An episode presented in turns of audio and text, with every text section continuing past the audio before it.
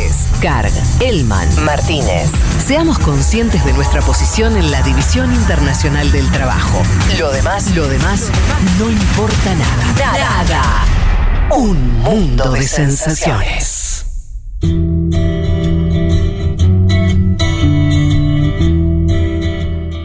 Bueno, nos vamos. eh, estuve esperando todo el programa este momento, Leti. Eh, así que para que la rompas toda, eh, quiero escucharte hablar de el perfil de Jacobo Arbenz, eh, presidente guatemalteco.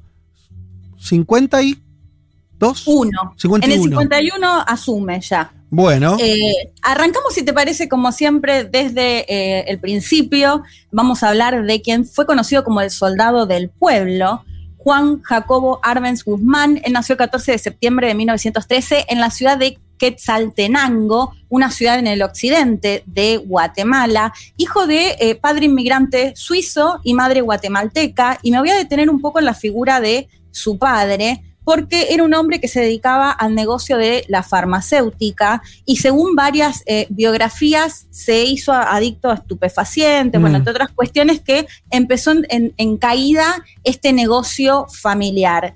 Un momento, en el momento en el que eh, finalmente, bueno, se, termina, digamos, este buen pasar económico que tuvo Arbenz durante sobre todo su infancia, eh, se dedica a trabajar en el campo. Y esto va a ser importante para Jacobo Arbenz porque se cree que es como su primer acercamiento cuando le iba a visitar a su padre que estaba trabajando en el campo, en la montaña, y va a ser la primera vez que va a conocer, digamos, cómo trabajaban los campesinos, las campesinas, los indígenas y las indígenas en eh, Guatemala. Además, también va a ser eh, relevante la figura de su padre porque una anécdota muy fuerte que cuenta quien va a ser después su, su compañera, María Cristina Villanova, esto lo cuenta en un documental que ya aprovecho y se los recomiendo, The Devils Don't Dream, que es eh, Los Diablos No Sueñan. Ella cuenta que eh, en una oportunidad Jacobo Arbenz empieza, eh, entra a la escuela politécnica, es, que es un centro de formación militar, es decir, va a ser militar, y en una de, de sus charlas con su padre le dice, bueno, vos que conocés de armas, Mm. ¿cómo hacen las personas que se suicidan con, dándose un tiro en la cabeza y asegurarse la muerte? Bueno, Jacobo Arbenz le dice, no sé, entiendo que es tomando algún líquido, desconozco, digamos, cuál es la, la explicación concreta. La cuestión es que en 1934 su propio padre se termina suicidando de esa forma y esto va a ser algo con lo que Jacobo Arbenz va a cargar de alguna manera, esto al menos lo cuenta después eh, su compañera. Como les decía, él entra a estudiar en la escuela politécnica, va a ser después incluso docente en este centro de formación militar, va a conocer en 1938 a su compañera, que va a ser su compañera hasta su muerte, la salvadoreña María Cristina Villanova. No se conoce demasiado qué hizo él más allá de su, su cuestión militar, donde va a llegar a ser capitán. Eh, sí, bueno, algunos compañeros, esto lo contaban en el documental, que supuestamente, bueno, siempre se destacaba por ser o por cumplir con todo lo que tenía que hacer como militar, pero no se conoce, digamos, demasiado eh, alguna militancia o algo por el estilo. A todo esto había una dictadura, la dictadura de Jorge Ubico en, eh, en Guatemala, donde, por ejemplo, estaba prohibida la palabra obrero porque hacía referencia o se creía que hacía referencia a una cuestión de izquierda, al comunismo, ¿no? Para que tengan un nivel de, No. eh, de, de cómo era la dictadura de Ubico, no había habido Sí. elecciones presidenciales. Y entonces en 1944 se conoce la, el 20 de octubre se da un levantamiento por parte de un grupo de militares que derrocan a Mm. Jorge Ubico. Esto se va a conocer después como incluso la revolución de octubre, porque, bueno, había sido en este mes de 1934. Jacobo Arbenz en este momento, para este momento tenía 31 años.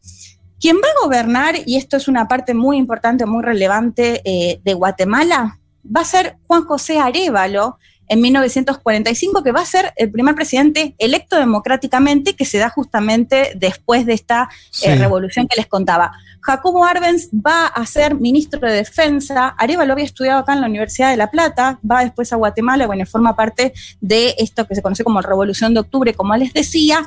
Y acá se va a dar una situación que yo diría que esta es como la gran sombra, si se quiere, de Jacobo Arbenz, porque Juan José Arevalo va a gobernar entre 1945 y 1951, en realidad hasta que asume en 1950, que son las elecciones.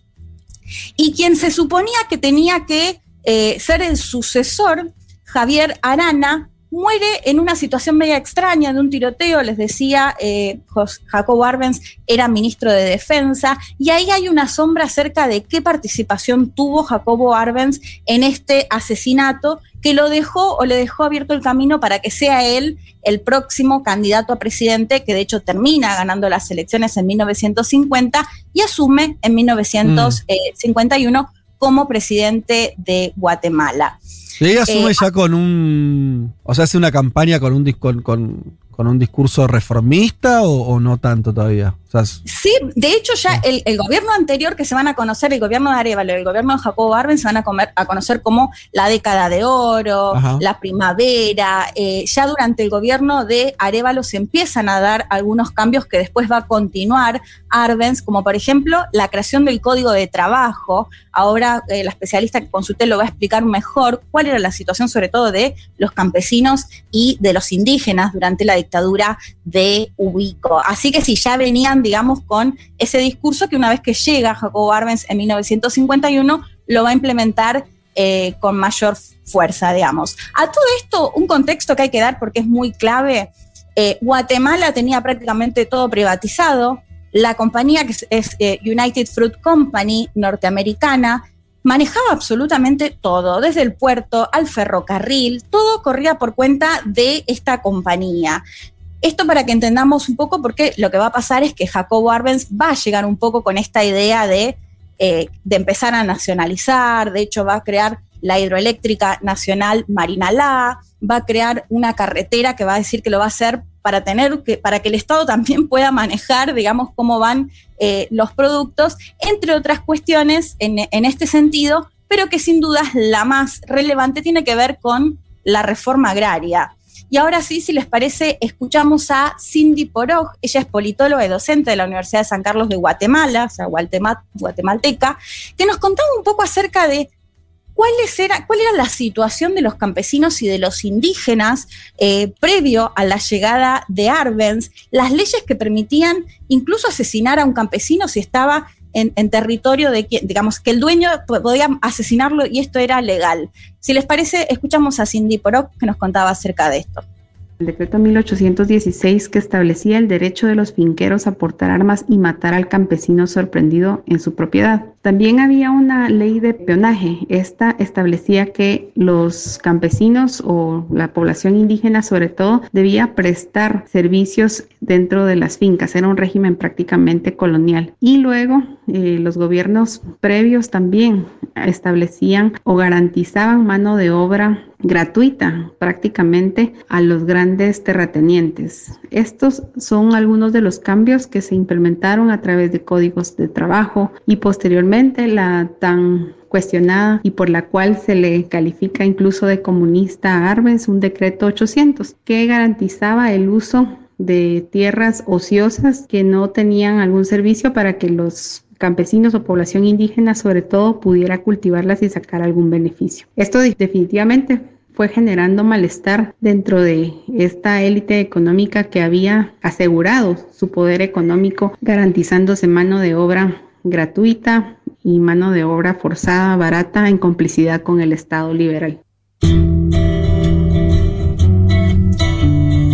Bueno, una situación ahí como Cindy Proc lo contaba, los campesinos, los indígenas no podían ser dueños de eh, las tierras, solo se le daba a la oligarquía, a la élite, esto de que la ley avalaba que se asesine a un campesino si estaba en territorio, de, digamos, que, el dueño del tierra podía, de la tierra podía asesinarlo directamente y lo encontraba ahí, y esto legal, ¿no? Esto estaba en la ley. Y bueno, y lo que va a hacer es esta reforma agraria que, como lo contaba eh, Cindy también, va a ser, va a buscar que todas aquellas tierras ociosas, o sea, que no estén eh, siendo cultivadas, sean expropiadas, pero incluso lo contaba la nieta de Arbenz, que veía una entrevista que le hicieron también, que, que tenía que pasar un año, o sea, que se tenían que comprobar varias cosas para, finalmente, para que finalmente esa tierra sea expropiada y puedan los campesinos y los indígenas ser dueños de esta tierra. Bueno, Por supuesto, este, como les decía, si bien eran varias las políticas públicas que habían llevado adelante, un código de trabajo que intentaba regular toda esta mano de obra barata, como lo contaba eh, Cindy, sin duda el tema de la reforma agraria, de buscar que todos aquellos que no habían tenido la posibilidad de tener sus propias tierras para cultivar la tengan, fue como eh, eh, la gota que rebasó el vaso y finalmente lo que termina pasando, les decía que Jacobo Arbenz asumió en el 51, va a gobernar hasta el 53 y va a ser el primer golpe de Estado, o sea, la, nieta de Arbenz contaba que al menos sufrió 48 intentos de golpe de Estado en estos tres años. Se calcula que Arevalo, que había sido el presidente anterior, había también, eh, habían intentado como al menos 30 veces dar un golpe de Estado. Eh, el argumento que va a que va a esgrimir, sobre todo Estados Unidos, la CIA, o sea, que lo va a hacer a través de la CIA y que lo va a hacer con esta compañía de, frutas que les decía, eh, va a ser que Arbenz era comunista, ¿no? O sea, sobre todo esto se va a empezar a formar esta idea bien fuerte después de la reforma agraria, algo que el propio Arbenz negaba, porque antes de la dictadura estaban prohibidos los partidos políticos y él mismo lo ha dicho en distintas ocasiones que, no era comunista, bueno, digo, y si, así lo fuese, ¿no? Pero eh, en este, bueno, este golpe de Estado les decía que me, me parecía muy importante porque va a ser el primer eh, golpe de Estado que la CIA al menos va a reconocer en la región, porque si mal no recuerdo, en la década del 50 también es el golpe que la CIA da en Irán. Eh, pero bueno, vamos a escuchar si les parece nuevamente a Cindy Porok, que ella nos contaba acerca de cómo fue este golpe de Estado en Guatemala en 1954.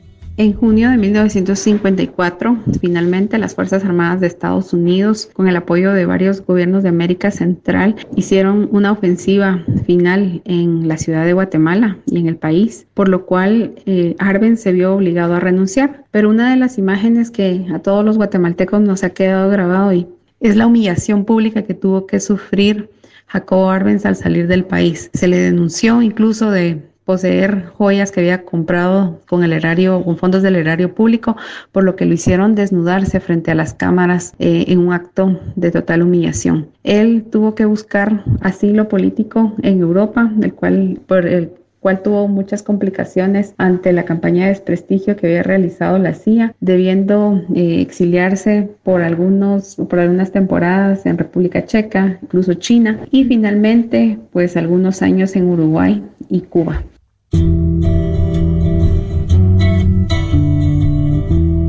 Bueno, ahí lo escuchábamos, cómo Jacobo Arbenz va a terminar eh, renunciando cuando llegan las fuerzas norteamericanas, empiezan a bombardear el país, él se termina yendo de Guatemala el 27 de junio de 1954 y en esta imagen icónica de la que hablaba eh, Cindy, cuando va a salir en el aeropuerto lo hacen desnudar y es una, una foto bastante conocida, de hecho, bueno, se han hecho campañas en base a, esa imagen. Ah, mira, no tenía idea. Sí, como cuestionándolo, es bastante reciente, haciendo la misma imagen de que se saca la camisa, que es la ah. foto, digamos, más conocida. Eh, bueno, en relación a esto que lo acusaban, bueno, lo que contaba Cindy de las joyas, y lo hacen desnudar públicamente, ¿no? En señal de de, humillarlo, pero esto es algo que los guatemaltecos recuerdan bastante fuerte. Eh, este es el último discurso de Arbenz cuando eh, empieza, llegan las fuerzas de, eh, de seguridad estadounidenses, le dan el golpe de Estado, y si les parece lo escuchamos porque me pareció realmente muy claro, lo repito, esto pasó en el 54 y él cuestiona por qué Estados Unidos está haciendo esto y dice que espera que no sea o, que no pase lo mismo en los países latinoamericanos. Lo escuchamos el último discurso de Arbenz en el poder. Nos hemos indignado ante los ataques cobardes de los aviadores mercenarios norteamericanos. Han ametrallado y bombardeado a las Fuerzas Armadas que combaten en el oriente de la República, impidiendo sus operaciones. ¿En nombre de qué hacen esas barbaridades? ¿Cuál es su bandera? Todos la conocemos también. Han tomado de pretexto al comunismo. La verdad es muy otra la verdad hay que buscarla en los intereses financieros de la compañía frutera y en los de los otros monopolios norteamericanos que han invertido grandes capitales en América Latina, temiendo que el ejemplo de Guatemala se propague a los hermanos países latinoamericanos. El tiempo se encargará de demostrar que lo que ahora digo es verdad Y como estos círculos harán más despiadada la agresión contra Guatemala, he tomado una dolorosa y cruel determinación en la esperanza de detener la agresión y devolverle la paz a Guatemala. He determinado abandonar el poder Bueno, clarísimo, ¿no? En nombre de qué hacen esto, diciendo mm. cómo las empresas norteamericanas eh, funcionaban en otros países latinoamericanos y diciendo, bueno, espero que esto que está pasando en Guatemala no se propague al resto de los países latinoamericanos. Y repito, esto lo decía en la década de 50, cuando vimos lo que pasó finalmente con las dictaduras latinoamericanas, sobre todo en los 60 y los 70. Sí, igual y te, podría, te podría agregar el 55 golpe de Estado, pero en Argentina, digo, ahí rápido ya tenés este gobiernos que se parecen mucho, además, por eso te lo traigo, ¿no? Eh, hablabas de derechos laborales, eh, o sea, hay como todo un momento también en los 50 de, intento de reformismo, ¿no? Sí.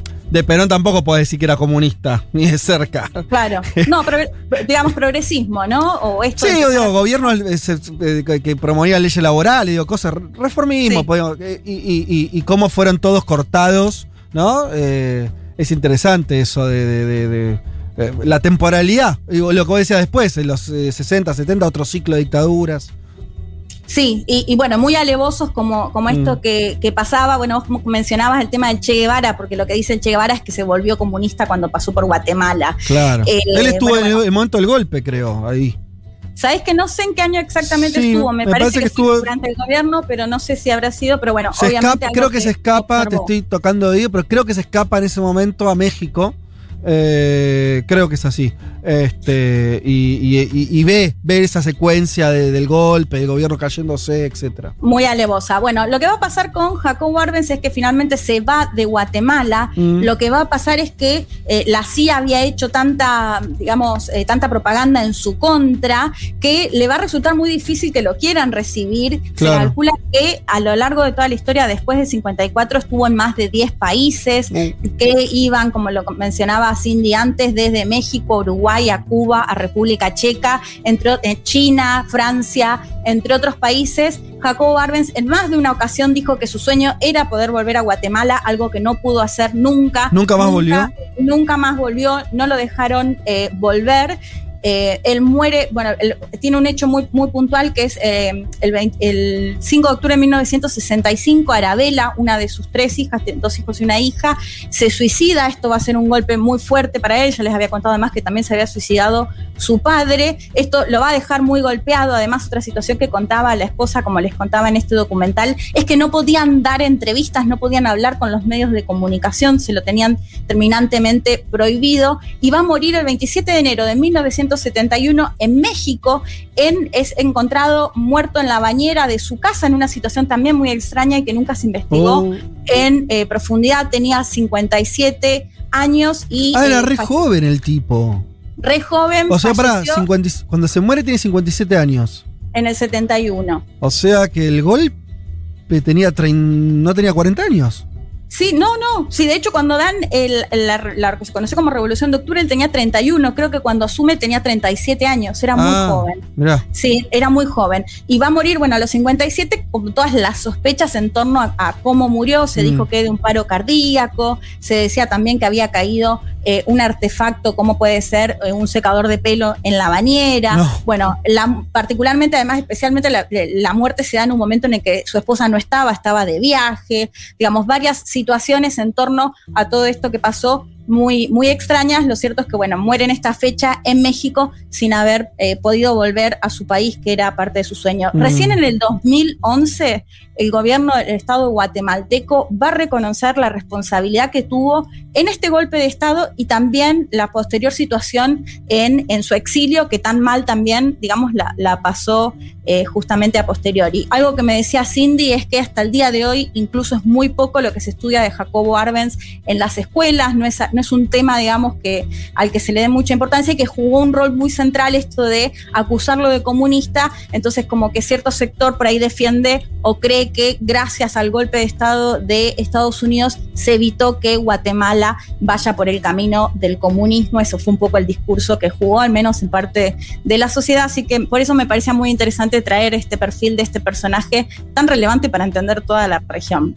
Ahora que está volviendo el comunismo, ¿eh? A los Andes, Claro, a los ahora- Andes americanos, de la mano de Castillo y Jadwe, ¿eh? Entre comunismo ah, y libertad, sí. Con, con lo de, apro- con lo de apropiación que decía Fede Vázquez antes, ¿saben que alojarse hoy en la habitación en la cual estuvo el Che Guevara, en la pensión mesa, sale 9 dólares?